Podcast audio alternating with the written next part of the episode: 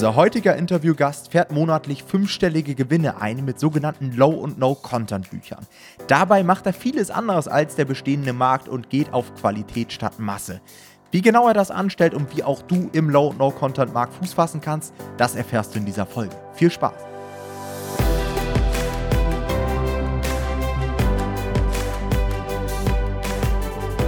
Herzlich willkommen zu einer neuen Folge vom Verlagsniveau Podcast und heute haben wir mal wieder einen extrem spannenden Interviewgast bei uns und zwar den Markus Mangold. Markus veröffentlicht schon seit einiger Zeit Bücher im Low- und No-Content-Bereich und genau darum soll es heute einmal gehen. Wir wollen ihn fragen, wie er das Ganze anstellt, was Low- und No-Content-Bücher überhaupt sind, wie er dort erfolgreich vermarktet, wie viel man verdienen kann und so weiter. Jonathan ist natürlich auch wieder mit am Start. Moin, moin. Und ich hoffe erstmal, euch beiden geht's gut. Herzlich willkommen, Markus. Freut mich, dass du dir hier die Zeit genommen hast. Und ich würde sagen, am Anfang des Interviews, stell dich doch den Leuten einfach mal so ein bisschen vor. Wer bist du? Was machst du? Und wie bist du in die ganze Sache reingerutscht? Ja, also ich bin, ich bin der Markus, bin 48 Jahre alt, bin im Süden von Deutschland ansässig. Hört man wahrscheinlich an meinem Dialekt.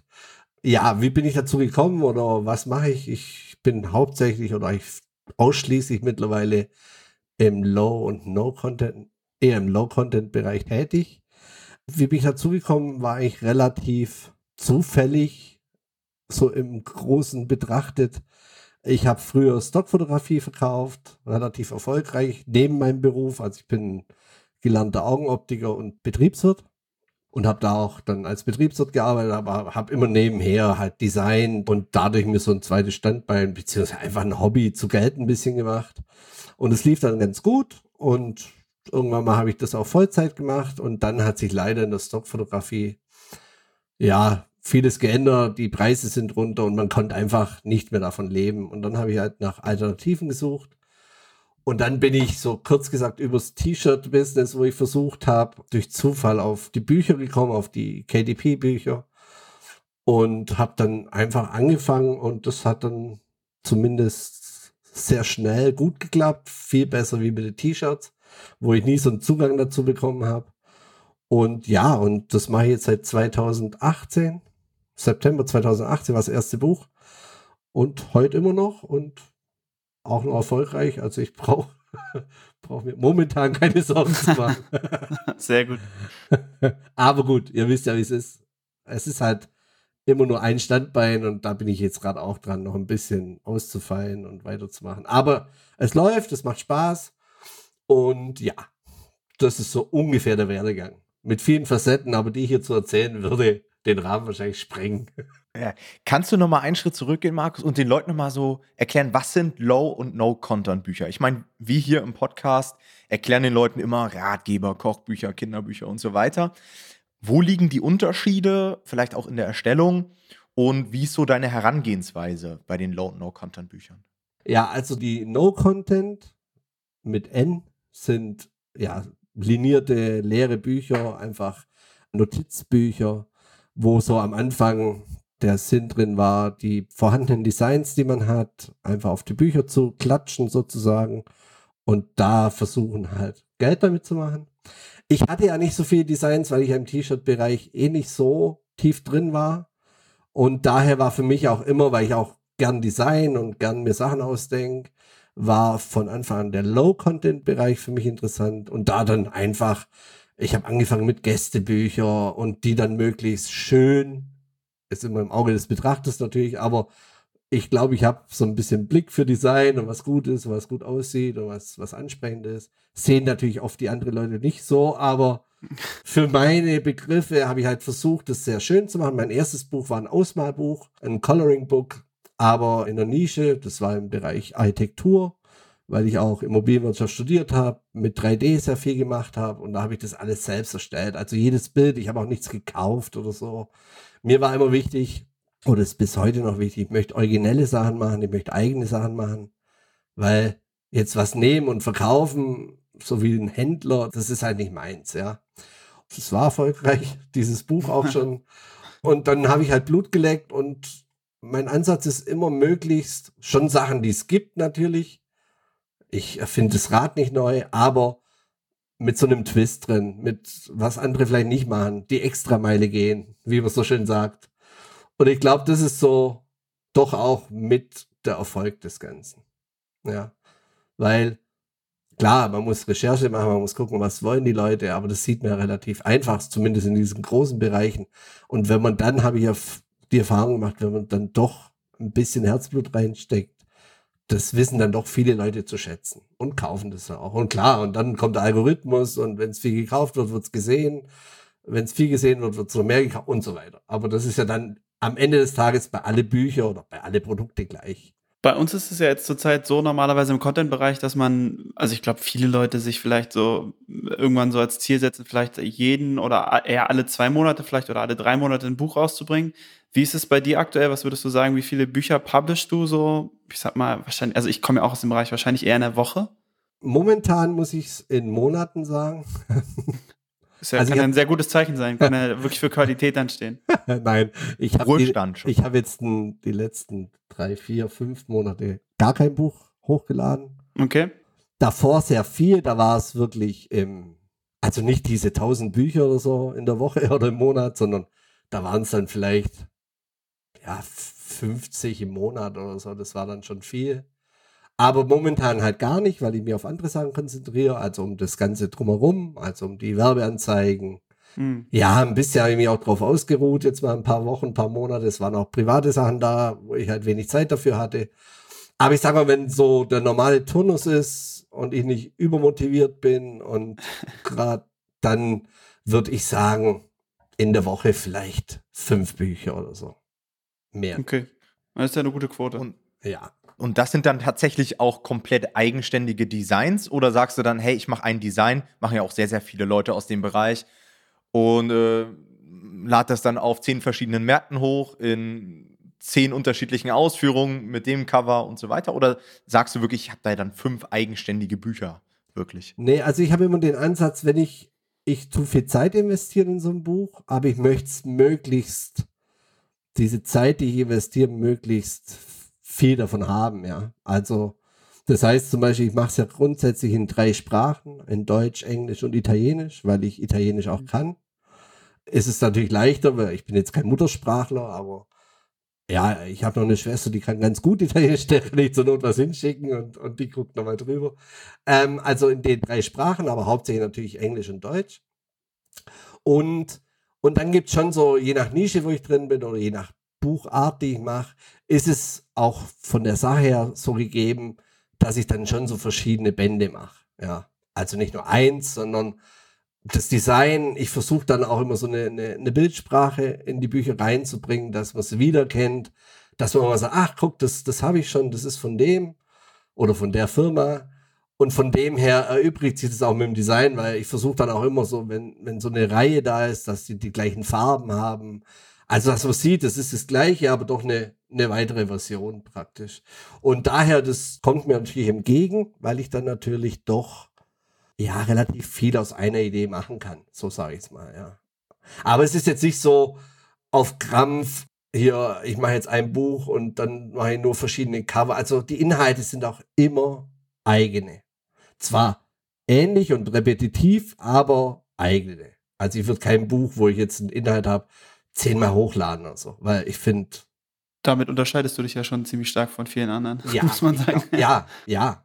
Dieses, ich mache jetzt, gut, bei linierte Bücher ist es natürlich einfach, was, was willst du an linierte Bücher anders machen? Gut, da hätte ich auch ein paar ja. Ideen, aber ich habe mich noch nicht dran gemacht, das zu machen. Aber dann, dann hast du ja nur die Wahl, ich mache neue Designs außen. Aber bei mir ist Design außen eigentlich zweitrangig. Das ist nur, es soll gut aussehen, es soll gut lesbar sein, es soll erkannt werden. Ich möchte erkannt werden als der, der ich bin, als, als diese Firma.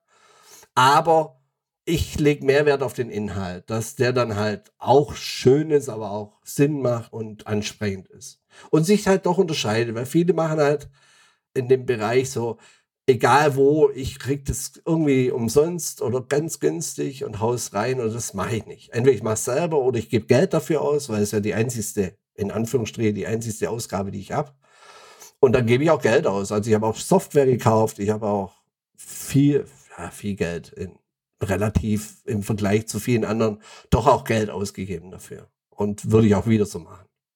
immer so machen. Was, was ist das dann für Software, die du gekauft hast? Es ist halt einfach zum Erstellen von den Büchern. Also einmal natürlich die ganze Suiten. Ja, also ich mache hm. jetzt nichts in Canva, ich mache nichts in Adobe halt, komplett. Ich habe Adobe, ich habe mir auch die die Dinge gekauft. Gut, die sind ja günstig, die Affinity hm. Designer und für alle Geräte. Und ich mache das ja auch gern, ja. Und dann halt je nach Nische gibt es halt manchmal auch so spezielle Software. Das würde jetzt ein bisschen zu weit gehen. Ich meine, ihr wisst es, aber da gibt es halt spezielle Software und die hat auch Geld gekostet. Gibt es auch umsonst vieles. Aber das mache ich nicht. Also ich habe es probiert und ich fand es schlecht und dann habe ich lieber 4, 5, 600 Euro ausgegeben oder mehr oder weniger und habe das dann und weiß auch, dass ich Qualität liefere. Ja, das ist ein guter Ansatz. Das heißt, du bist auch eben einer der wenigen, der diese Serienfunktion bei KDP dann nutzt? Seit du mir das gesagt hast, ja. Ah, echt, habe ich? Ah, ja. das, das, war, das wusste ich nicht mehr. Geil. Aber ja, weil dafür ist es ja dann sowas ja tatsächlich sinnvoll. Ja, gut, habe ja. ich was Gutes getan. ja, auf jeden Fall. Ja. Ich habe es gesehen, ich habe es irgendwie nie realisiert. Wobei ich da im deutschen Bereich Schwierigkeiten habe. Irgendwie werden die nicht so angezeigt. In den USA werden sie schön angezeigt. Also da, da sieht man sie auch immer. Da habe ich das auch bei einem, einer Buchserie, einer kleinen, die ich habe, habe ich das da auch gemacht und das ist ganz cool gemacht, ja, finde ich auch. Ja, da ist es wirklich anklickbar und da habe ich dann auch oft, dass die auch zusammen gekauft werden. Zeigt sie ja unten an, wird oft mit denen gekauft und meistens sind es drei von mir, was ja dann schön ist. Gut, man muss auch dazu sagen, in den Bereiche oder in der Nische, wo ich hauptsächlich tätig bin, bin ich auch recht bekannt oder führend, sage ich mal. Nice. Oder der erste drei in den USA, würde ich jetzt mal sagen, vier vielleicht. Von dem her äh, ist es dann natürlich auch, ja, die Sichtbarkeit ist da, sag ich mal. Also wenn ich jetzt meine mhm. Keywords eingebe, ich finde mich selbst ganz gut. das, das, ist immer schon mal ein, ein gutes Zeichen. Und äh, du, du redest immer von unterschiedlichen Marktplätzen. Was sind da so die Unterschiede? Also einmal natürlich in den Tantiemen nehme ich jetzt einfach mal an, dass wahrscheinlich der US-Markt für dich am besten ist, oder? Machst du da einfach die gleichen Bücher dann einfach übersetzt oder gibt es da schon dann auch irgendwie unterschiedliche Geschmäcker bei den Covern oder es gibt zum Beispiel in den USA irgendwelche Nischen, die dann in Deutschland gar nicht funktionieren? Oder sagst du einfach, hey, ich mach's für alle Märkte und guck dann einfach mal, wie es funktioniert? Nee, ich habe jetzt mein Design für alle Märkte gleich. Weil ich gesehen habe und ich glaube in den USA, und das ist der erfolgreichste Marktplatz, war am Anfang nicht so. Aber ich glaube, dass ich mich gerade durch diese Unterscheidung, dass ich sie doch sehr europäisch mache, die Bücher, dass ich irgendwie rausstehe ein bisschen. Also sieht halt nicht ganz so billig aus, finde ich jetzt. Und vor allem ist es diese Wiedererkennung. Ja. Also ich glaube, wenn du drei, vier Bücher innerhalb von 20 Büchern siehst von mir, du würdest gleich sagen können, welche sind es. Ah, nice. Und guter Name mittlerweile. Also ich habe einen einheitlichen Namen, ein beide Marktplätze. Auch der italienische auch, aber der ist eher in dem Bereich, in der Nische eher zweitrangig der wird auch schon gesucht, also der wird teilweise oben ergänzt mittlerweile, also von dem her ist es natürlich dann auch, es war ein langer Weg, aber wenn man mal so weit drin ist, dann, dann ist es natürlich auch einfach, ja. Das ist sehr gut, das, das sagen wir auch häufig immer wieder, dass es echt Sinn macht, diesen Branding-Ansatz zu wählen und sich so eine Marke aufzubauen, weil man bekommt einfach gratis Traffic irgendwann. Die Leute, also auch wenn der Vorschlag nur schon oben steht, ist es ja so, dass manche Leute das einfach auswählen, weil sie denken, okay, das wird mir halt vorgeschlagen und dann sehen sie ja schon nur noch Bücher von dir. Oder was du vorhin gesagt hast, dieses mit, wird häufig zusammengekauft, das ist ja auch einfach immens wichtig, wenn da dann mehrere Bücher direkt von dir sind und Leute gleich nicht nur ein Buch von dir kaufen, sondern mehrere. Also das ist schon, da merkt man, das ist ein sehr, sehr gutes Beispiel für das, was wir immer sagen, dass es echt gut ist, wenn man sowas aufbaut auch. Ja, und das ist super. Also ich habe immer, gerade wo ich noch im T-Shirt-Bereich war, hat mir immer dieses, eine Marke aufbauen. Das hört sich natürlich immer toll an. Ich habe eine Marke und man erkennt, ja, aber habe immer gedacht, super, was mache ich jetzt? Was soll ich jetzt? Ja. Also ich bin, ich habe viele Interessen, aber ich habe jetzt kein Ultra-Hobby, wo ich sage, da bin ich so drin, dass ich, dass ich mich so toll auskenne. Was weiß ich, wie wenn jemand seit Jahren bei der Feuerwehr ist, dann ist es klar, ja, so kenne ich mich aus. Ich weiß, ja, das hatte ich nie. Aber hier ist es jetzt einfach durch die Zeit und durch den Erfolg natürlich auch entstanden. Mittlerweile baue ich auch eine Webseite, um die dann wieder abzuholen, die Leute. Gut, das ist auch nicht ganz so einfach, wie ich es mir vorgestellt habe, aber ja. Aber es ist eigentlich schön zu sagen, also wenn mich jetzt zum Beispiel Leute fragen, was machst du eigentlich? Dann sage ich, guck mal, also im Freundesbereich, jetzt keine Konkurrenten oder so, sag ich, guck ja. mal, mach mal dein, dein Handy auf, geh mal auf Amazon.de oder auf Amazon, was weiß ich, und gib mal den Suchbegriff ein.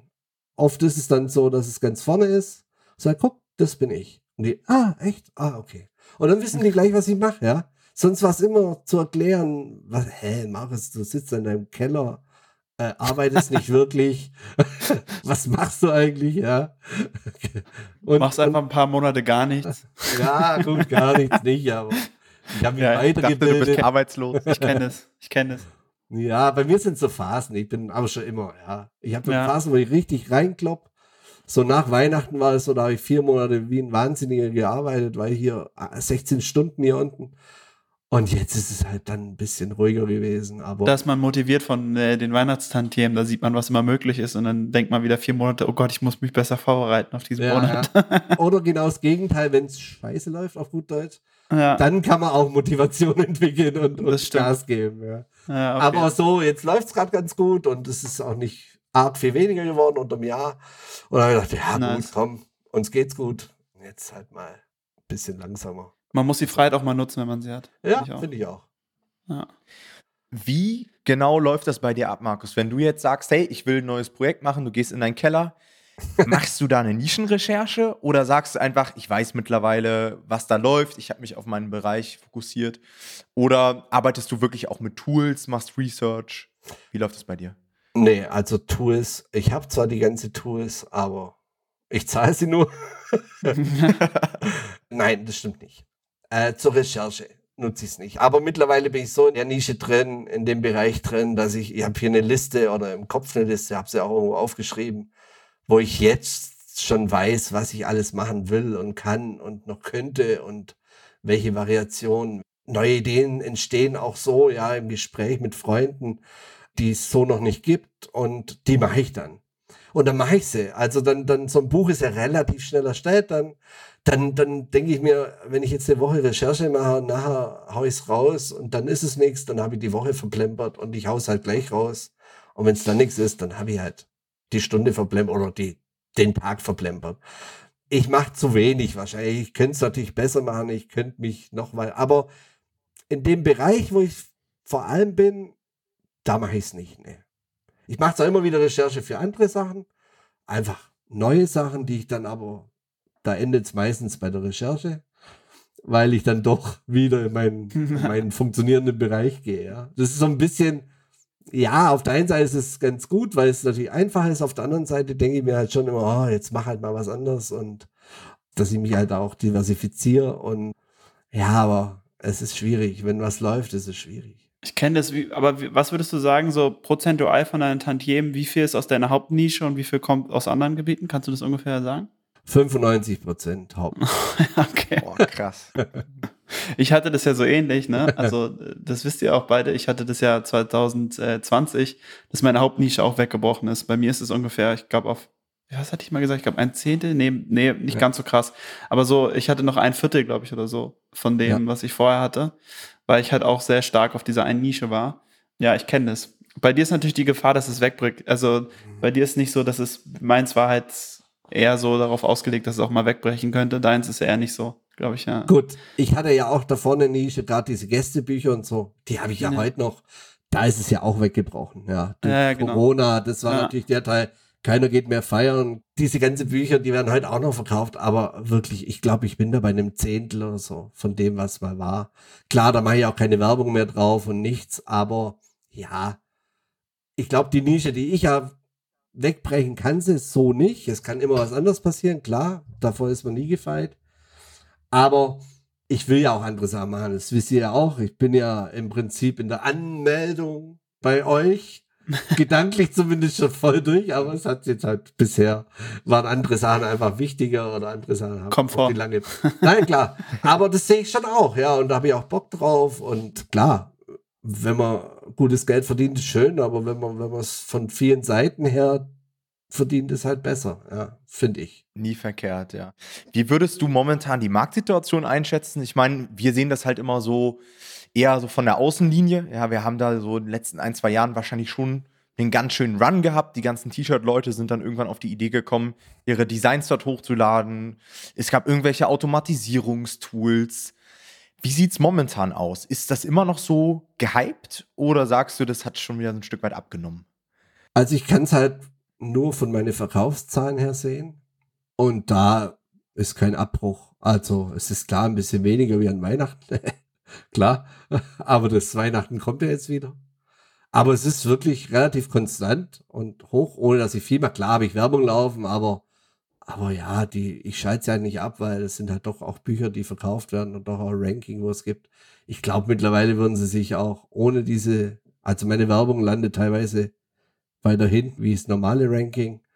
Also man merkt, wenn ich so, klar, ich höre mir Podcasts an, ich gucke mir Videos immer mal wieder an. Ich finde, vom Gefühl her ist der Hype irgendwie nicht mehr so da dass jeder das machen will, ja.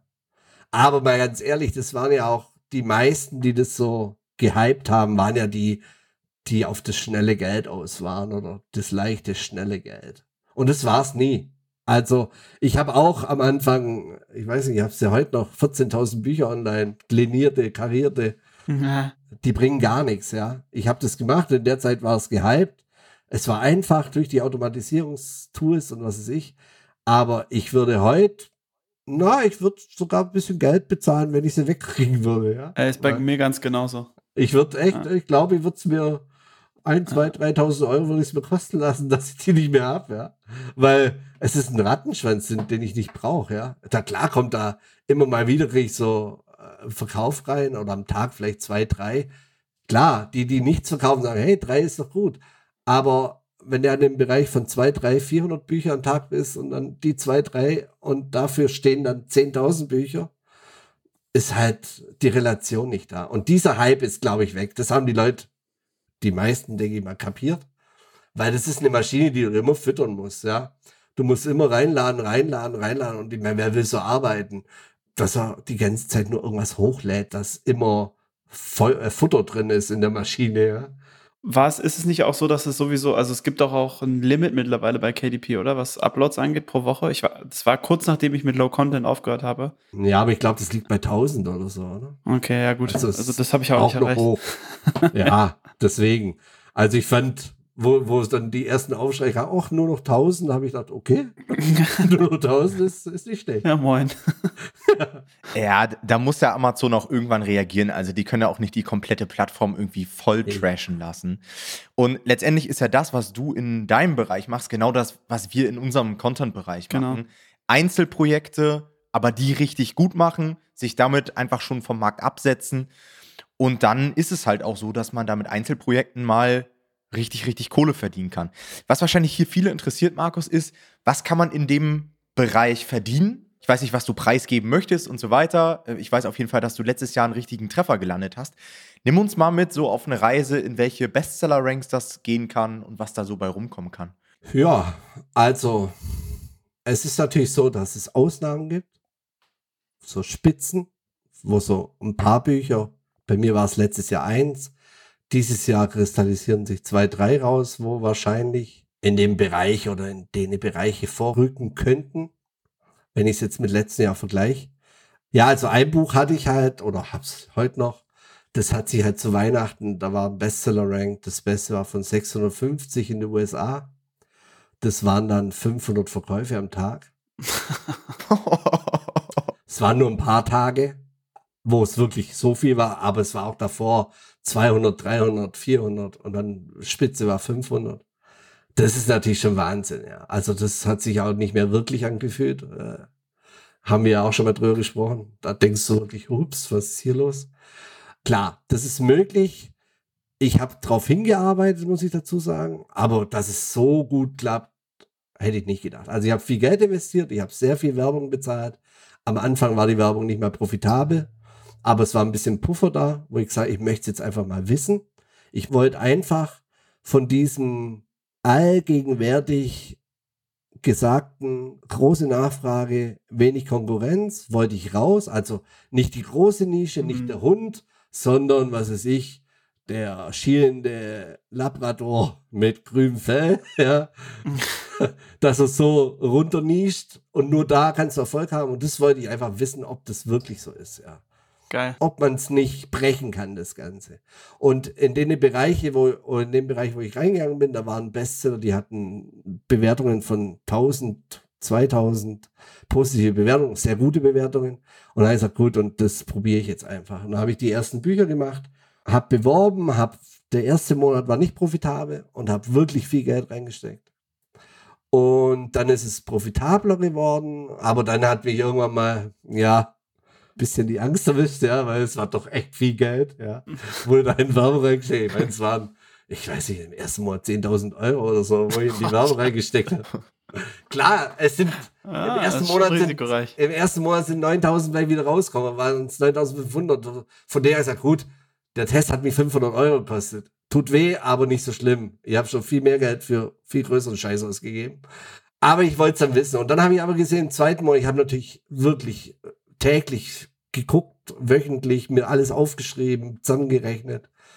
Im zweiten Monat war es schon profitabel, dann waren es trotzdem noch 10.000 rein, dann sind halt 11 rausgekommen und so weiter. Aber dann habe ich es irgendwann mal zum Sommer hin absacken lassen. Es war mir einfach zu viel. Ich hatte auch ein bisschen Problem mit der, mit der Kreditkarte, weil das Problem ist, das hatte ich nicht bedacht am Anfang, die Werbung wird gleich kassiert. Ja. Mein Tantiem kriege ich halt Mhm.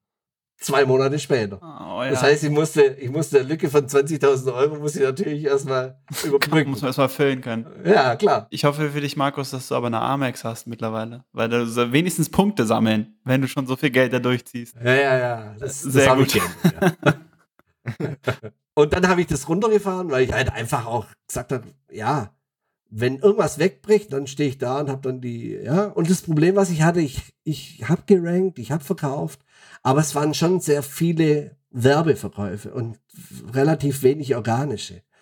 Aber das hat sich danach, ich habe dann im September, habe ich dann gesagt, ich habe es relativ teuer gehabt, die Bücher, um natürlich das aufzufangen.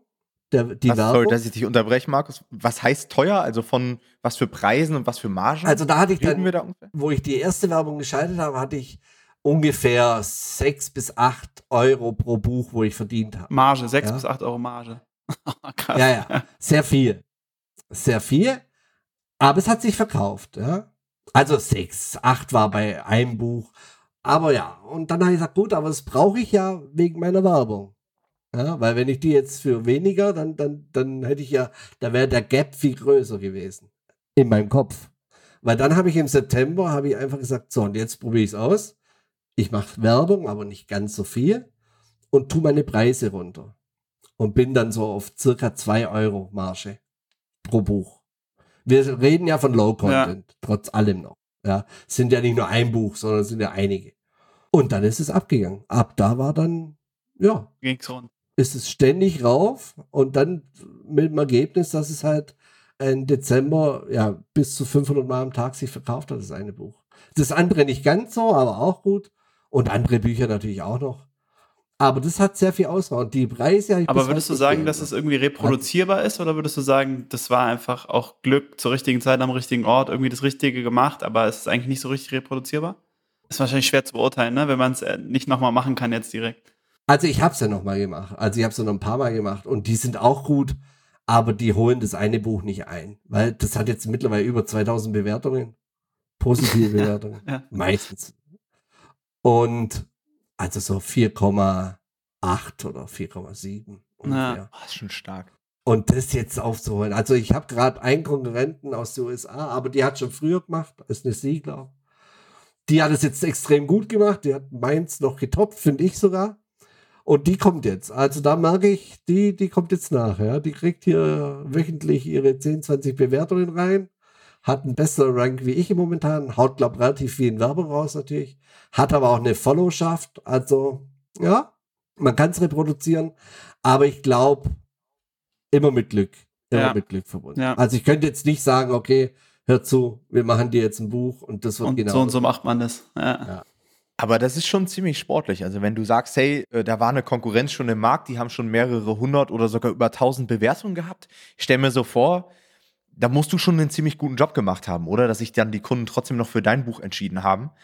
Weil, also das sind immer so Nischen, die gucke ich mir dann an. Die ersten fünf äh, Suchergebnisse sind irgendwie schon äh, vierstellig mit den Rezensionen. Da denke ich mir so, boah, ey, das ist natürlich ein ganz schöner Brocken, ne? Da muss man erstmal aufschließen. Das dauert wahrscheinlich auch eine Zeit.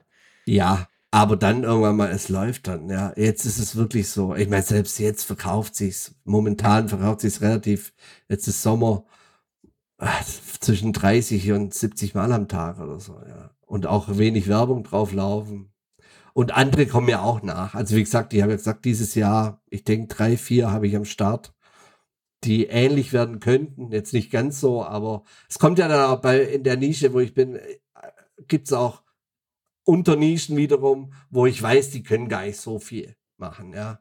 Hm. Und, und der andere Bereich, es gibt nur einen Bereich, da könnten wir vielleicht sogar noch mehr machen, aber der ist wirklich schwierig. Also vor allem als nicht Native Speaker, weil da, da tue ich mir dann schwer. Ich meine, ich habe so Bücher auch schon gemacht, aber die kacken ein bisschen ab, die kriegen schlechte Rezensionen und so.